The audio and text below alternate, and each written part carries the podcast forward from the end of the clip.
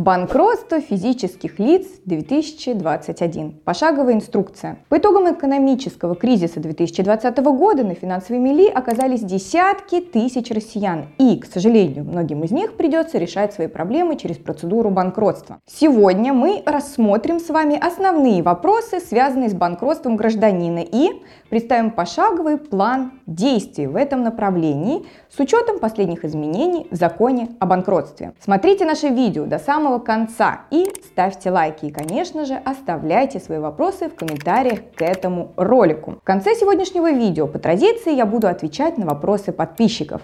А еще теперь на нашем канале каждую пятницу в 18 часов вас будет ждать прямой эфир с обзором новостей недели, на котором вы также сможете задать свои вопросы и получить юридическую консультацию бесплатно прямо на трансляции. Ставьте напоминания, а мы начинаем. Шаг первый. Выбор между судебным и несудебным банкротством. В недалеком прошлом процедура банкротства гражданина осуществлялась только одним способом. Надо было искать финансового управляющего, который согласится вести ваше дело, и уже после этого обращаться с заявлением на банкротство в арбитражный суд. Соответственно, весь процесс банкротства шел в форме судебной процедуры и требовал соблюдения множества процессуальных правил. С осени прошлого года ситуация изменилась. Появилась еще одна форма банкротства, так называемое упрощенное или несудебное банкротство. То есть банкротство, не требующее судебных процедур. Таким образом, на сегодняшний день гражданин может получить статус банкрота как в судебном, так и во внесудебном порядке путем обычного обращения с заявлением в МФЦ. Однако не спешите радоваться. Воспользоваться упрощенной процедурой смогут далеко не все. Чтобы обанкротиться через МФЦ, надо соответствовать двум критериям. Сумма задолженности не может быть ниже 50 тысяч рублей и более полумиллиона рублей. Имеется в виду общая сумма по всем имеющимся долгам. В отношении должника ранее судебными приставами уже велось исполнительное производство, которое было закрыто за невозможностью исполнения, поскольку у должника не нашлось денег на банковских счетах или иного имущества, на которое можно было бы обратить взыскание. Другими словами, кредиторы уже судились с должником, приставы ничего не нашли и закрыли производство. Если же суда не было или он был, но исполнительное производство все еще ведется, то упрощенная процедура банкротства для вас невозможно. Кроме этого, при упрощенной процедуре необходимо учитывать еще два немаловажных фактора. Должник будет освобожден только от тех долгов, которые были указаны им в заявлении на банкротство.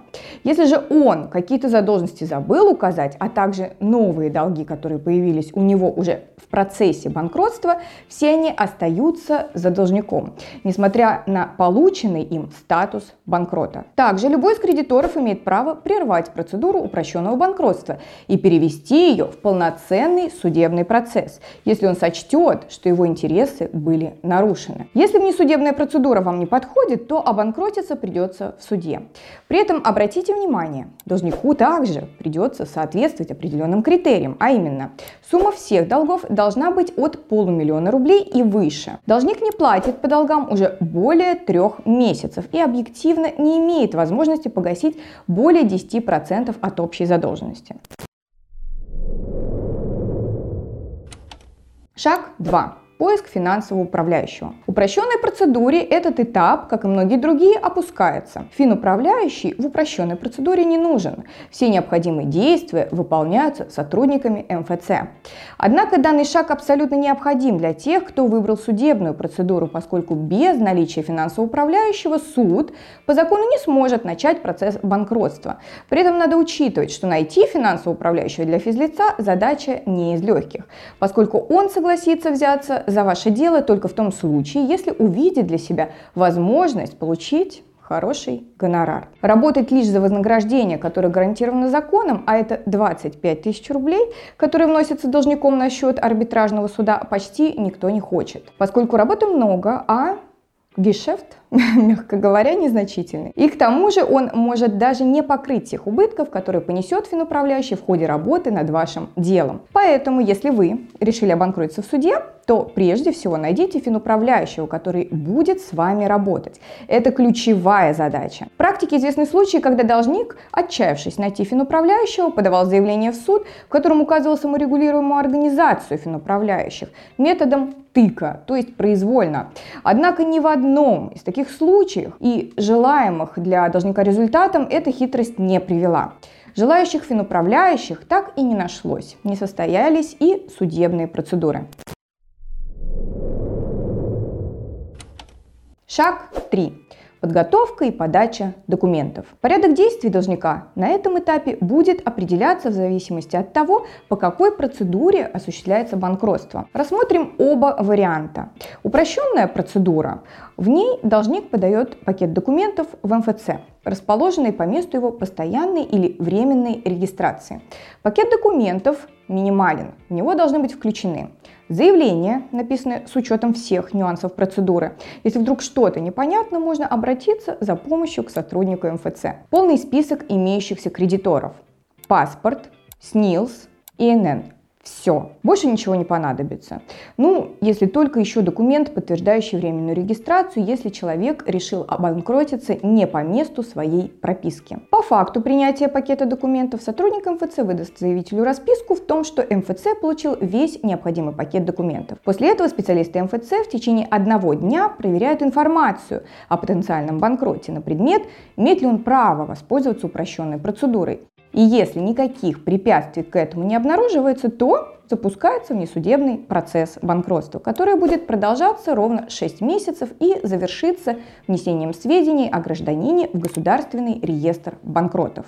При этом самому гражданину более ничего делать не нужно. То есть После успешной подачи документов в МФЦ его участие в процедуре больше не потребуется. За исключением случаев, если в течение 6 месяцев процедуры кто-нибудь из кредиторов не захочет ее оспорить. Тогда процесс банкротства начинается заново и будет проходить уже в общем порядке, то есть через суд.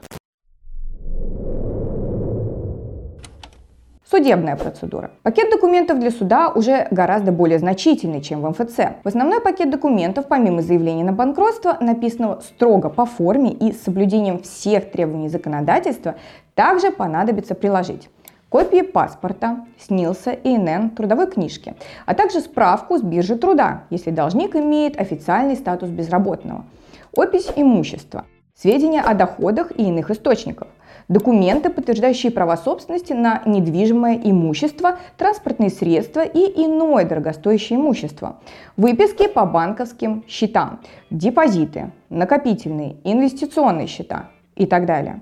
Документы ЗАГС о браке или разводе. Документы, подтверждающие наличие иждивенцев.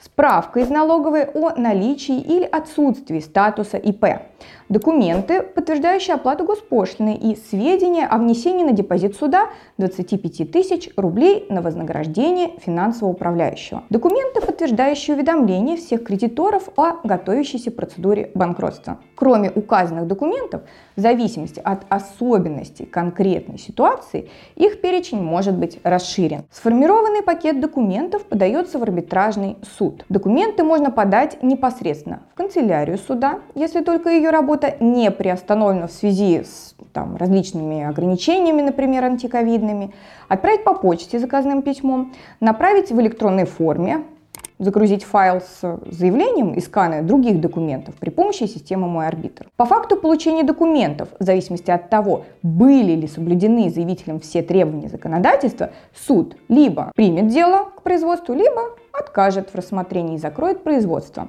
либо оставит ваше дело без движения. Если дело принимается к производству, то суд назначит дату заседания.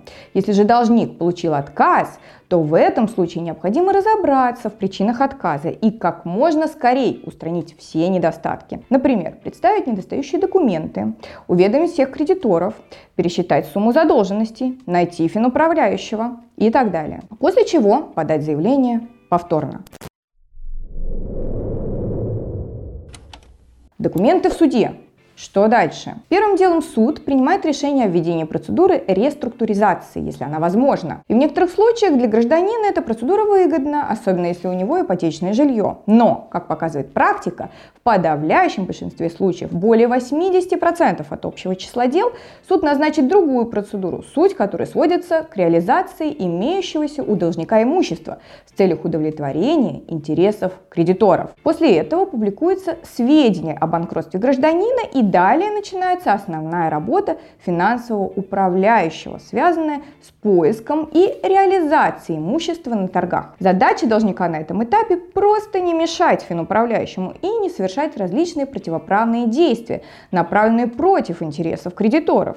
Речь здесь прежде всего идет о попытках спрятать или самостоятельно продать имущество, либо умышленно его испортить. Очевидно, что так делать не надо. В противном случае у должника возникает масса дополнительных проблем, в том числе разрешаемых с применением норм Уголовного кодекса. Подводя итоги, хотелось бы отметить, что процедура банкротства в некоторых случаях может обернуться для должника серьезными негативными юридическими последствиями, которые на момент подачи заявления о банкротстве не были для него очевидны. Так, например, могут быть оспорены сделки с недвижимостью, совершенные за последние три года, могут быть факты обмана банка или получения кредита, когда должник искусственно завышал свой доход, не представляя себе о возможных последствиях этого в виде предъявления обвинения в мошенничестве в ходе рассмотрения дела о банкротстве. Можно потерять недвижимость, приобретенную на средства мат-капитала.